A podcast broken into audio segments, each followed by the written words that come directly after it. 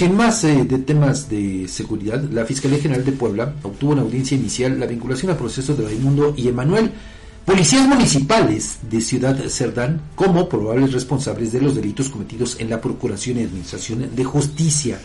El 23 de noviembre del año pasado, presuntamente detuvieron a un hombre en posesión de aparatos electrónicos y utensilios de cocina que robó de un inmueble, precisamente allí en Ciudad Cerdán.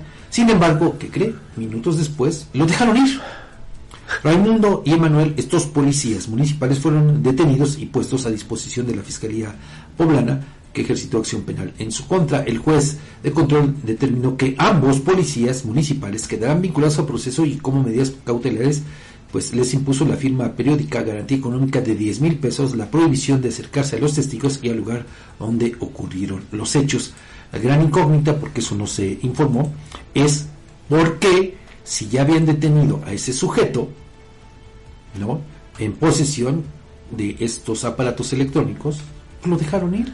Lo más lógico es que pues lo tendrían que haber puesto a disposición de la autoridad competente y ya si mediaba o no una eh, denuncia penal por parte de, de, la persona agraviada, pues entonces, bueno, es otra circunstancia.